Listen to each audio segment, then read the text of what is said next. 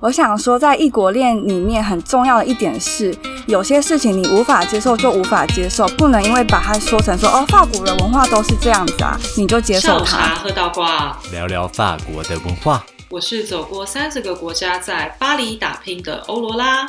我是土生土长没离开过亚洲、超 local 的秋歪。让我们一起窥看法国吧。Start。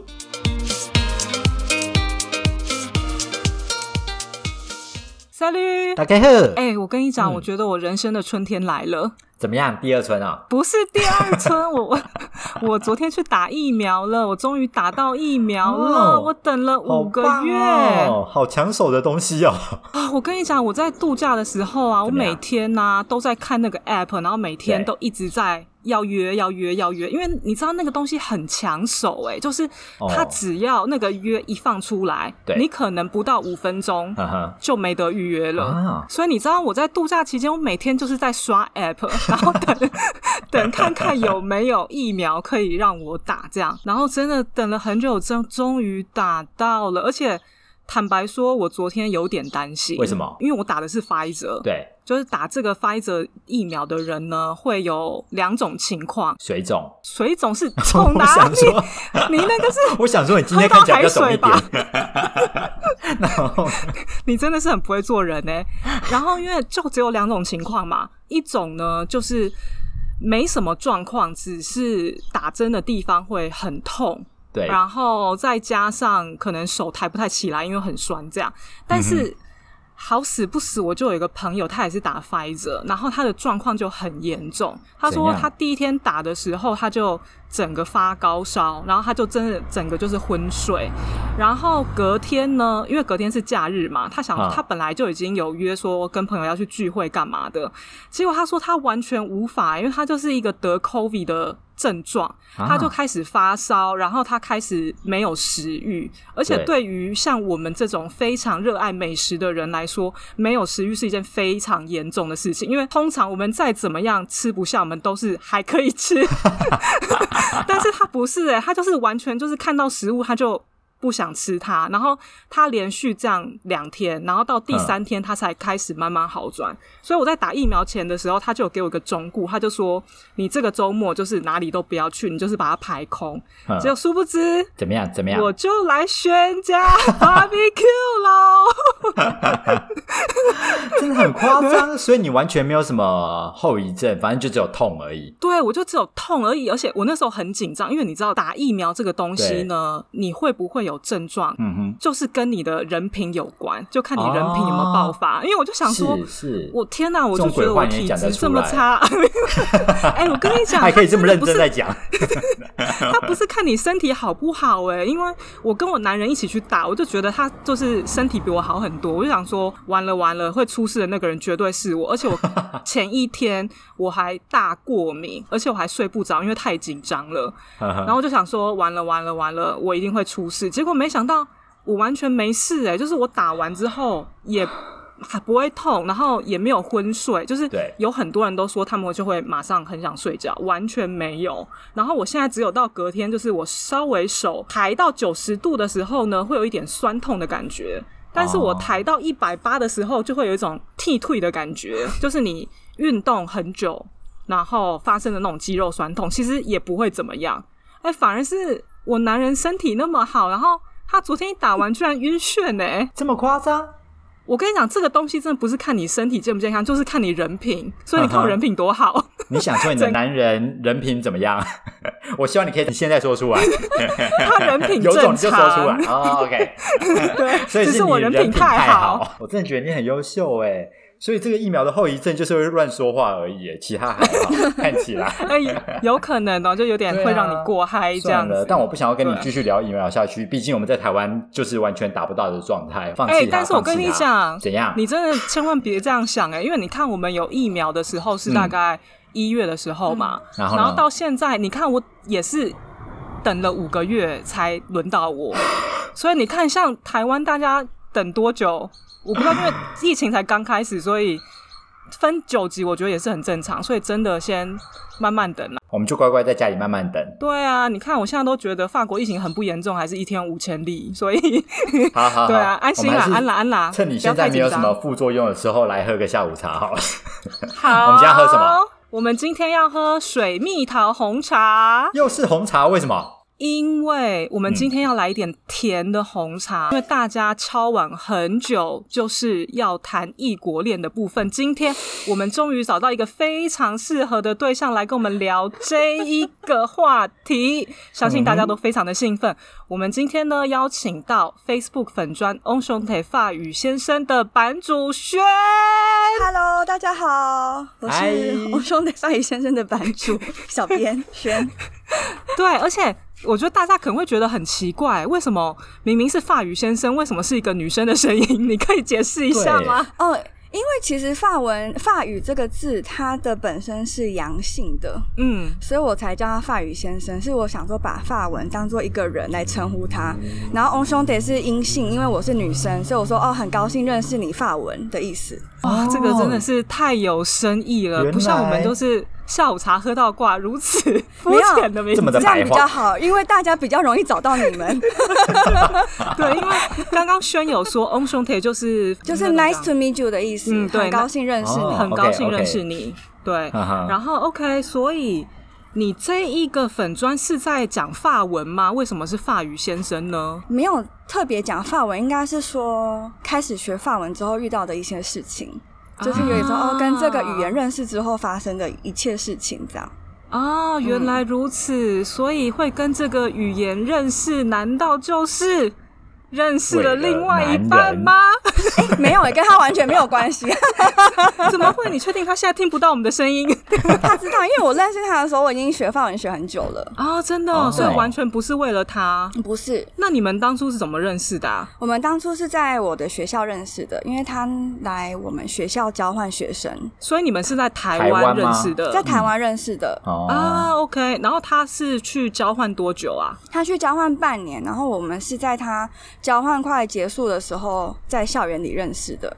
啊。OK，所以对啊，因为我很想问你是，很多人都跟我说，其实交换学生很难认识，哎，因为他们都会在自己的小圈圈里，就比方说，嗯，呃，法国人的交换学生群，或者是外国人的交换学生群，而且我们可能课也完全不一样，所以你们的认识是就在路上相遇这样哦？对，这么巧，然后是 真的，怎么个相遇法？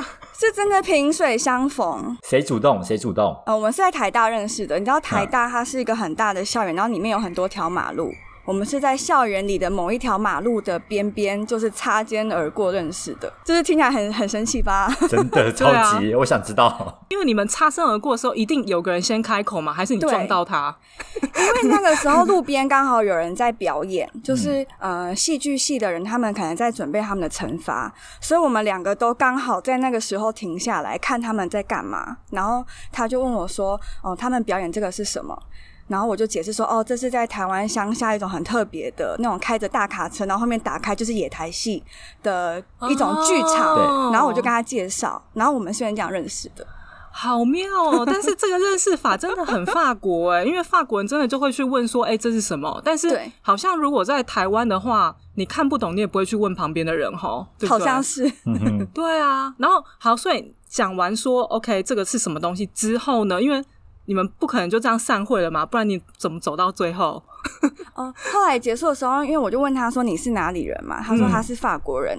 然后那个当下，我已经申请到要去法国交换。你们一切都很巧哎！我认他的时候是一月，我知道我要去交换是在前一年的十月还是十一月就已经确定了，真的很巧，真的很巧。然后那时候知道他是法国人，我就说：“哦，那可不可以联留一下联络方式？因为我要准备去法国很多事情，然后我没有认识的人，可不可以请你帮忙的？”然后他也很热心的帮你，他非常热心的。帮我，我觉得是很难得的法国人。哎，我我也觉得这个很妙哎。你觉得他很热心帮你，是因为你长得太漂亮，还是他知道说你很需要帮助？我觉得是他人很好。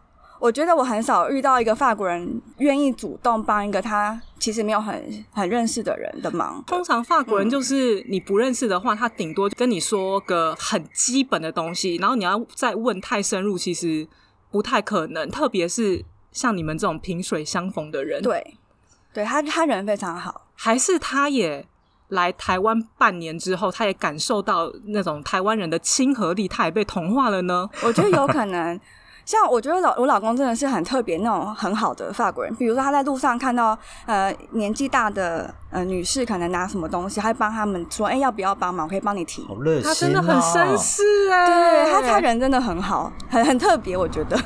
哇，那这个相遇真的很棒。所以后来你们相遇了多久之后，你就去法国交换，然后他也回到法国，对不对？因为你说那是他交换的。他我们一月认识嘛，他二月学期就结束，他其实就回来法国了。对。然后我在台湾继续读书。嗯呃，是到八月，我先提早就是法国的开学前一点点来法国这边玩的时候，我们又重新联系上，然后是那时候之后，嗯，比较熟之后才在一起的。啊，所以你那时候来交换多久啊？一年。一年啊，这个交换蛮久的，然后刚好你们也住在同一个城市。他本来就是刚好住在巴黎，我才会想说要跟他留联络方式，所以有点是因也是果这样。哎，那你们中间有联络吗？我很好奇，就是你在还没来交换前，中间有，我就问他说：“哎，住哪一区比较好？”然后他人真的很好，他还帮我去，比如说：“哎，我找到六区一个地方。”他说：“好，我帮你看。”他就真的周末去那边看那个位置好不好？人也他人超好的，还是他刚好也住在六区。没有没有，我们住在想那个南边的郊区，这样。但他人真的很好，帮我很多忙，这真的很不可思议耶！好不可思议的一段故事，我们一定要来深深的挖掘一下，到底怎么样遇到这样的人？可能就是要去台大 晃啊晃晃啊晃，就这个条件有点严苛，有没有简单一点的条件？也可以来台大散步啊！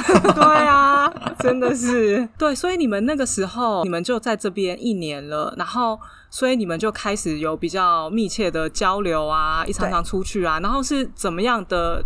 动机让你决定说可以在一起，因为毕竟你就知道说交换结束之后，你就是要回台湾。对，其实当初是因为这样，所以才决定在一起。因为其实我老公不是那种我本来的理想型，就他跟我的理想型差很远。然后是因为那时候想说，哦，在法国那也没关系，就是有点实验性质的在谈这场恋爱，就也没有抱太大的期待。就是 Who knows，是不是之后有一个成果这样？嗯，哎，我觉得谈恋爱大家真的要放松，哎，为什么？很多时候啊，你就是会太专注于说啊，这个人不是我的理想型，我理想是怎么样，所以我应该要怎么做？你会给自己很大的压力的时候，其实那个关系反而没有这么的自然跟纯粹。当初我也是跟我男人，我也不知道说我们就一定会走到最后，这样我也是用一个很放松的心情来谈恋爱，所以这样其实比较容易成呢。有可能就对彼此没有太多的期待的时候，反而相处比较自然，比较做自己，嗯，不会去假装。对我们听众啊，很好奇的一个问题就是说，跟法国人谈恋爱跟台湾人谈恋爱有什么不一样的地方？这就从官方先讲起，每个人都不一样。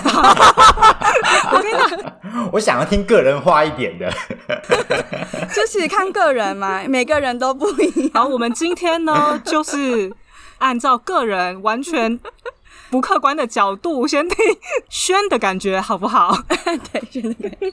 哦，我就嗯，有一点我觉得很大的不同，是我以前交的台湾男朋友会很喜欢管我，很喜欢下指导棋，说哦，我觉得你应该要怎么样怎么样，你穿衣服可以怎么样怎么样穿，就是很多意见，包括我的职业、工作、生活上。大大小小很多，我就会觉得跟你什么关系？哎，我觉得好像是哎，我你大学的时候也是这样啊？你又知道？你们是前，是前男友吗？哦，不是不是，绝对没有这个关系。你大学男朋友不是也管你管的很严吗？我现在有点想不起来，应该是因为我昨天打疫苗，我觉得我现在有点失忆。你少在那边逃避这种话题。没有，可是我觉得好像确实哎，就是台湾的男生对女朋友好像会管比较多，就包括说你的穿着啊，你吃饭啊，你跟谁出去，但是。法国人这方面好像就会看得比较松，对，而且他们很喜欢照顾你，那个照顾是把你当成弱者的方式在照顾，啊，我个人不是很喜欢。嗯，你是说台湾男生？台湾男生，台湾男生，对对对啊，所以你看，就是常常网络上也会说什么台湾很女生很多有公主病啊或什么的。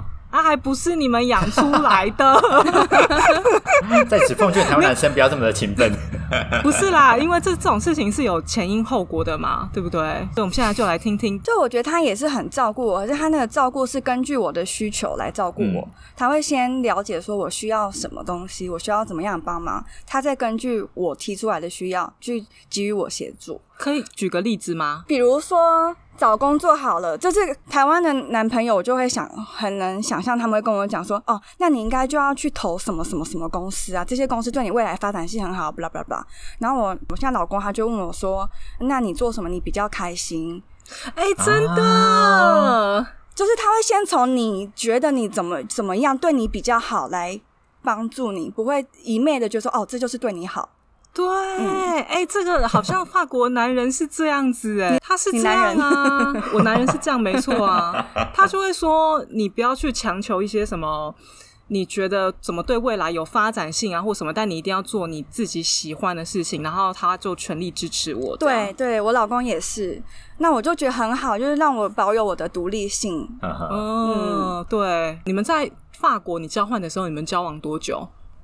很久，我们几乎一整年，我交换所有期间都在交往。我们在开学前一两个礼拜在一起的吧，所以整个时间。那你中间没有动摇过吗？就想说，哎，我想试试其他的不一样，来看看。没有，因为那时候就是整整个一年都是在热恋期的状态。对。但我是回头想说啊，天哪，我交换完全没有玩到。哎，我我觉得你老公真的太厉害了。真的吗？他一开始他就是就是把你整个就是咬得死死的。你看，你就是一直都跟他在一起。相处的很舒服，对对，相处很杀你于无形，哎，就是把你整个人都 对。揽进来，所以那个时候啊，你回到台湾，你们就有打算说啊，可能一个人之后就是要去台湾或法国生活吗？那时候他本来是跟我说，嗯，我交换结束，他要跟我一起回台湾，这么好。但是他那时候也有试着找台湾的工作，但发现没有想象中简单，因为他不会讲中文，他中文会啦一点点这样，但就是不够到找工作的程度。对。然后同时他在法国找到一个很好的工作，我也舍不得他为了我放弃他的工作。对。那所以他那个时候啊，他会想要优先考虑说他来台湾，是因为他很喜欢台湾这个地方吗？主要是想跟我在一起吧，就是近距离在一起。所以他愿意就是放弃他在法国这边的家人朋友来找你这样。对，唯一那时候让他没有做这个决定的是，第一在台湾找不到工作，然后第二是他在法国这个工作真的很好。哦，很感人呢。哎，那个你老公啊，身边有没有优秀的？没有，我老公，我老公没朋友。可惜了，可惜了。本想说应该物以类聚，可以帮观众找一下。真的，真的想说记一下小抄这样。我老公。最大的缺点之一就是他没什么朋友，就太宅了，是不是？对他不喜欢交友啊。OK 啊，但他真的是不喜欢交友，还是能在路上遇到你，真的是也是很不容易耶。对。那后来就是因为他在台湾可能没有这么容易找工作，其实这个我们也知道啦。就是你知道，如果外国人啊要来台湾工作，他们的薪资门槛其实很高，我记得好像要。是一般人的薪水的一点五倍还是两倍吧？我忘记他才会给你发签证。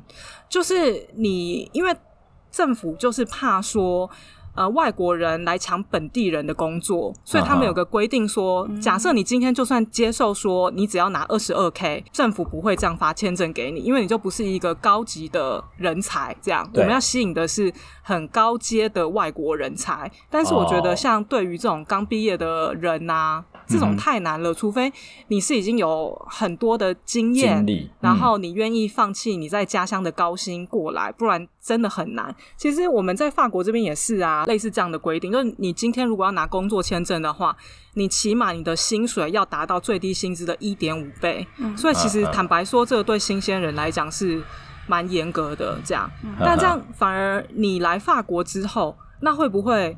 你也很焦虑，就是你会觉得说啊，要找工作啊或什么，而且法国这边找工作啊更难呢。就法国这边找工作，你找个什么六个月都是很正常的。对啊，好可怕啊！你压力会很大吗？那个时候你怎么克服这些事情？我后来来的时候，已经又隔了好一阵子。就我交换的时候，其实先在台湾工作了两年半啊，所以你有工作经验。对，我们中间其实远距离的蛮久，嗯，然后是觉得说两个人在一起那么久，已经到了一个时间点，要么分手，要么一个人搬家这样子，所以我就决定我搬来法国。主要考量是因为我本来就有学法文，所以对我来说，我融入法国可能比他。在融入台湾职场比较容易，对对对，确实也是。嗯，刚来蛮辛苦的，我刚来失业蛮久了，这很正常。我觉得大家都会经历一段很长的失业的过程。这样，你在台湾的工作啊，跟在法国的工作性质是有关的吗？是延续的吗？还是你就做一个截然不同的工作？呃，算是延续的。我在台湾是做猎人头，就是呃所谓的招聘顾问，我们会帮企业寻找人才。人力中介，对，像是人力中介，对对。对，但人力中介比较不好听，我们听起来怪怪的，我们叫 招聘顾问好了。好，OK OK，招聘顾问，招聘中介。那刚来的时候，因为招聘你必须要很大量的沟通，所以我刚来的时候，我发文能力没有那么好。我其实有拿到很多面试机会，因为我以前台湾的那个公司非常的有名，嗯，然后所以其实可能拿到面试机会，我也没有办法真的做这件事情，就是因为卡在一开始的发文能力太差了。然后，所以我中间有先去做别的事情，后来重新进学校读书，又读了一个人力资源相关的硕士。所以你那个时候念书，你的打算就是想说啊，可以顺便练练法文，是不是？没有到顺便那个想法，就是觉得反正我就是想要做人力资源啊，所以就专心继续往这条路上发展。主要是差在没有文凭。对，因为我觉得语言是你时间待久了，你自然就会。可是你文凭，真的你就是一定要花时间去读那个东西。没错。所以在法国找工作会很需要这种文凭吗？就是可能同类别的，真的？应该说还是有人没有文凭也有找到工作，可是限制会很多。哈哈。而且法国这边呢，很讲究的就是一个萝卜一个坑。所以今天呢，你是念人资出来了，你势必你就是当 HR。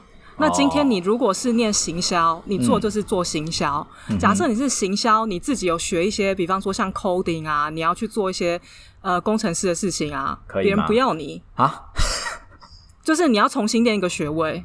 天呐，是哦，法国这边是还蛮死的，对于这件事情，所以你要转行其实不是这么容易。哦。我记得在那个留学跟交换那一集啊，有跟大家说，如果真的嗯。对想要来法国留下来的话。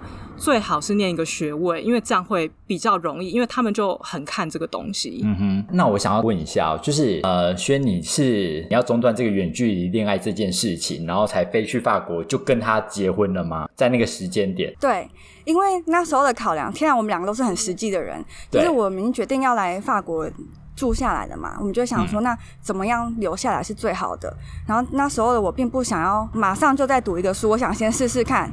靠现在的文凭能找到什么样的工作？啊，最后结果是找不到工作，但这个也是后来才知道的。然后再是有打工度假签，可是打工度假签你只能做一些像端盘子啊、卖包包啊这型的。然后对我来说，那个不是一个长远的选项。既然我们决定要长远在一起，那不然就是办同居，要么就结婚。同居我们不符合要求，所以最后就是选择结婚这条路。为什么？我们两个是长期远距离，我们没有住在一起。对对对，对他要你们两个住在一起的证明，好像一个一年以上，然后你才可以申请。但我们一直都是远距离，所以没有办法去办这个。真的，那其实坦白说，对远距离很不友善呢。就如果真的对要住在同一个国家结婚，确实就是一个最好的办法。没错没错，其他真的都很不方便。没错没错。那因为你本来啊，你就已经。有来法国交换一年了，所以你再次回来的时候，你应该觉得很熟悉吧？还是你觉得，哎，怎么又好像跟以前不太一样？或者是因为你待久了，你就觉得开始发现一些以前没想到的问题？感觉完全不一样，因为来交换你就是一年嘛，所有不开心的事情你都觉得哦，反正就来这一次当体验。然后你第二次来是你要定居下来的时候，你就会觉得哇，这个不方便的事情会一直干扰我一辈子的时候，就会觉得很恐怖。然后我要去解决它，会萌生这样子的想法。就是比如说像呃一些行政上的手续啊，你就会想说哇，这个东西要在两次、三次、四次、五次会跟着我一辈子的时候，就会有一点呃。可是交换的时候不会，交换就觉得哦都是体验嘛，不开心也是体验，对。然后心态也会有差，心态完全不一样。对，就一开始交换一定是会比较轻松。你真的痛苦的开始，就是当你决定要住下来的那个时候。当你决定住下来的时候，不是所有人都在帮你，是政府都在整理。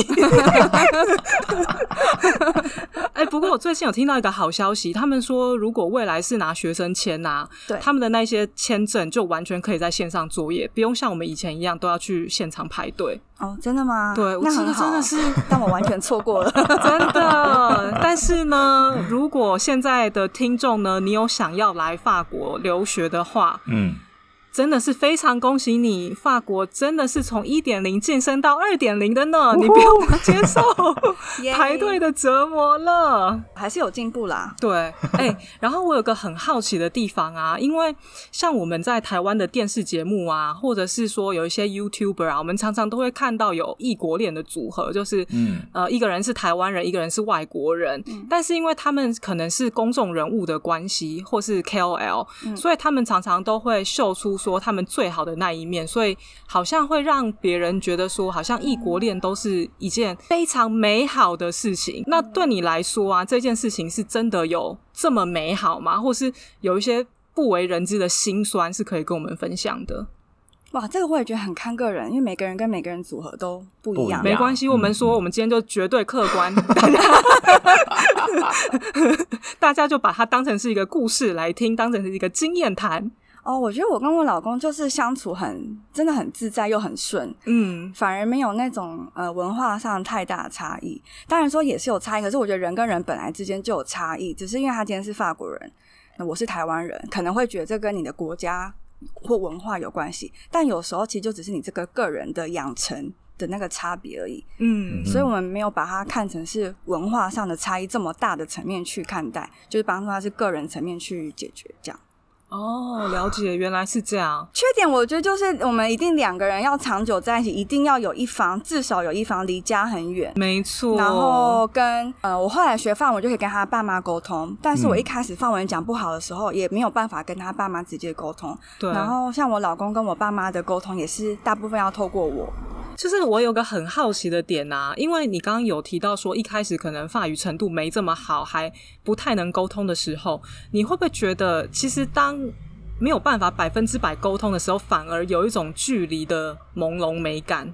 嗯，我们刚开始认识的时候，其实都是讲英文，然后其实我们两个的英文程度都算好，所以倒是没有那种沟通不完全的感觉。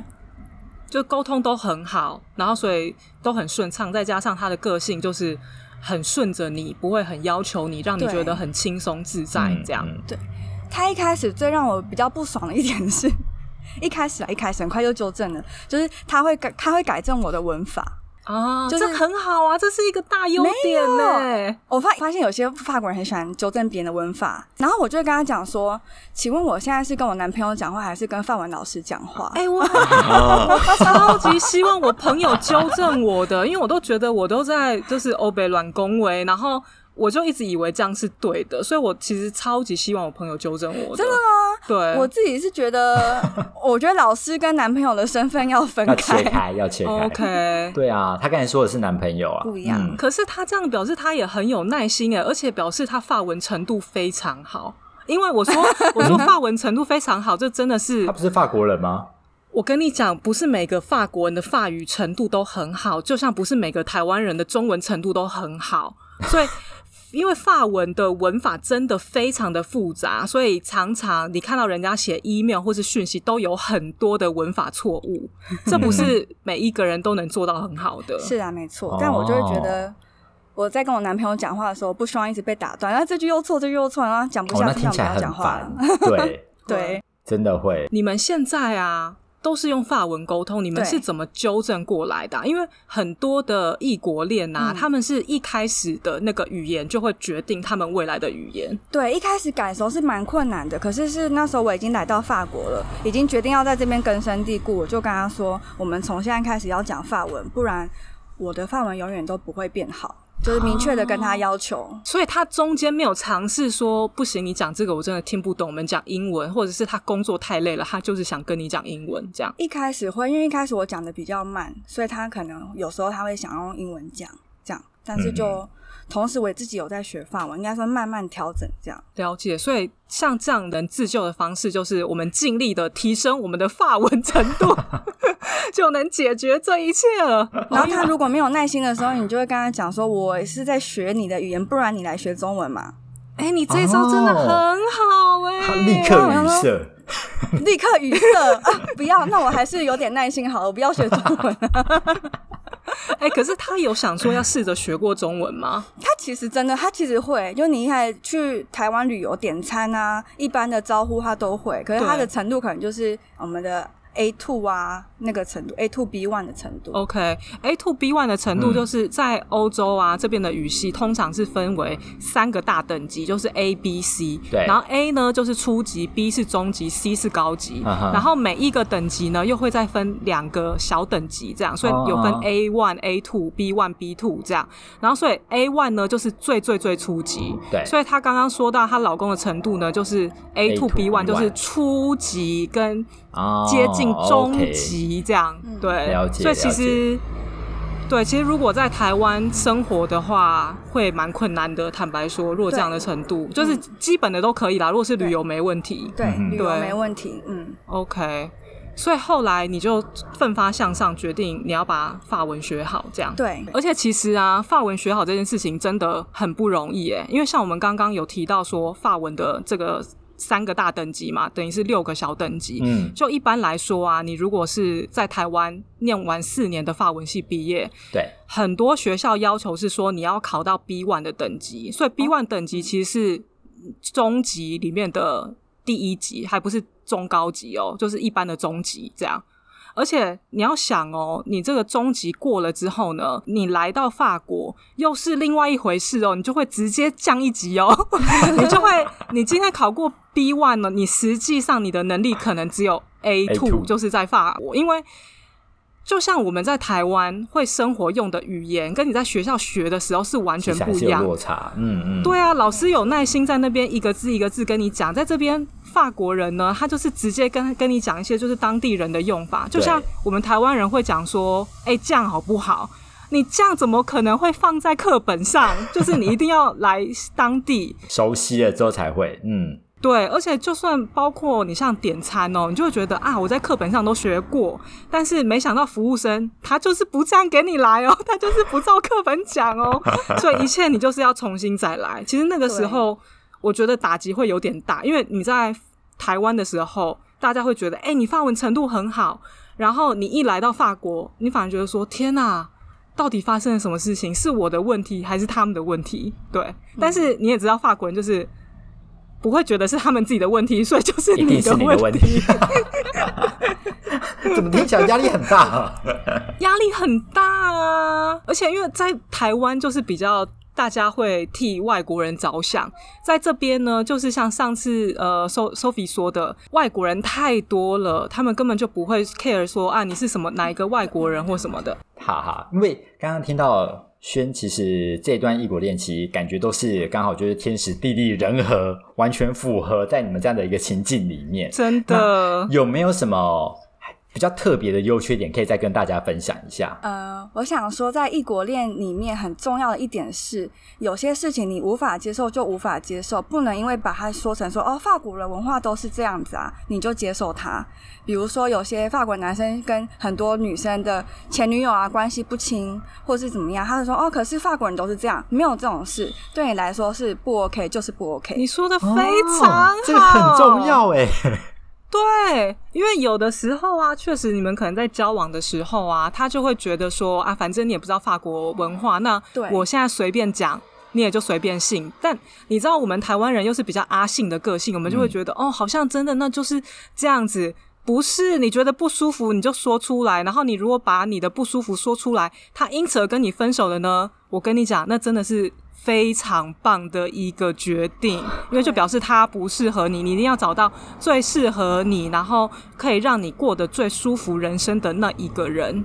哦，对，OK，这真的很重要哎，因为一般来说，大家就会觉得，哦，我喜欢他，我就必须得接受他全部的文化。没有这种事。我觉得很多人会有这种认知。嗯嗯对，对，但是我觉得有一点呢，确实是很有帮助的。就像呃，宣她老公啊，本来就已经有来过台湾了，所以他知道说台湾人的个性啊，或是文化大概是什么样子。那因为宣呢，他自己本身之前也来过法国了，他也大概了解，所以我觉得在这样的情况下呢，他们会更好的互相了解对方，就是互相的包容跟学习。那我常常听到有些异国恋的状况是，其中一方从来没有去过那个人的国家，就假设是台湾好了，他从来没去过台湾，甚至是从来没去过亚洲。所以你做出某些行为的时候，你坚持说你吃饭的时候一定要喝汤的时候，他就会觉得你很奇怪，或者是你很不可理喻。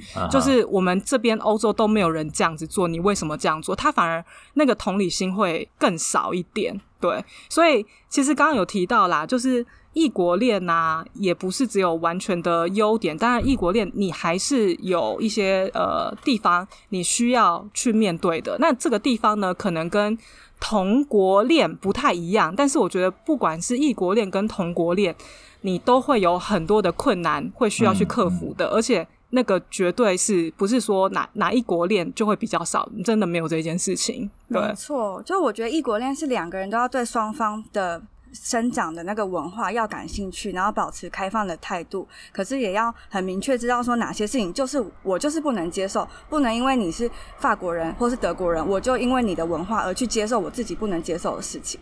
哎、天哪！我们今天的结尾真的很棒哎，拜托大家这一段呐、重新给他拉回去听个三次，好不好？所以这真的很重要啦。那我们今天真的很谢谢轩接受我们的访问，然后真的是观众敲完很久的异国恋，今天终于可以有一些就是个人的经验谈啦。对，但是呢。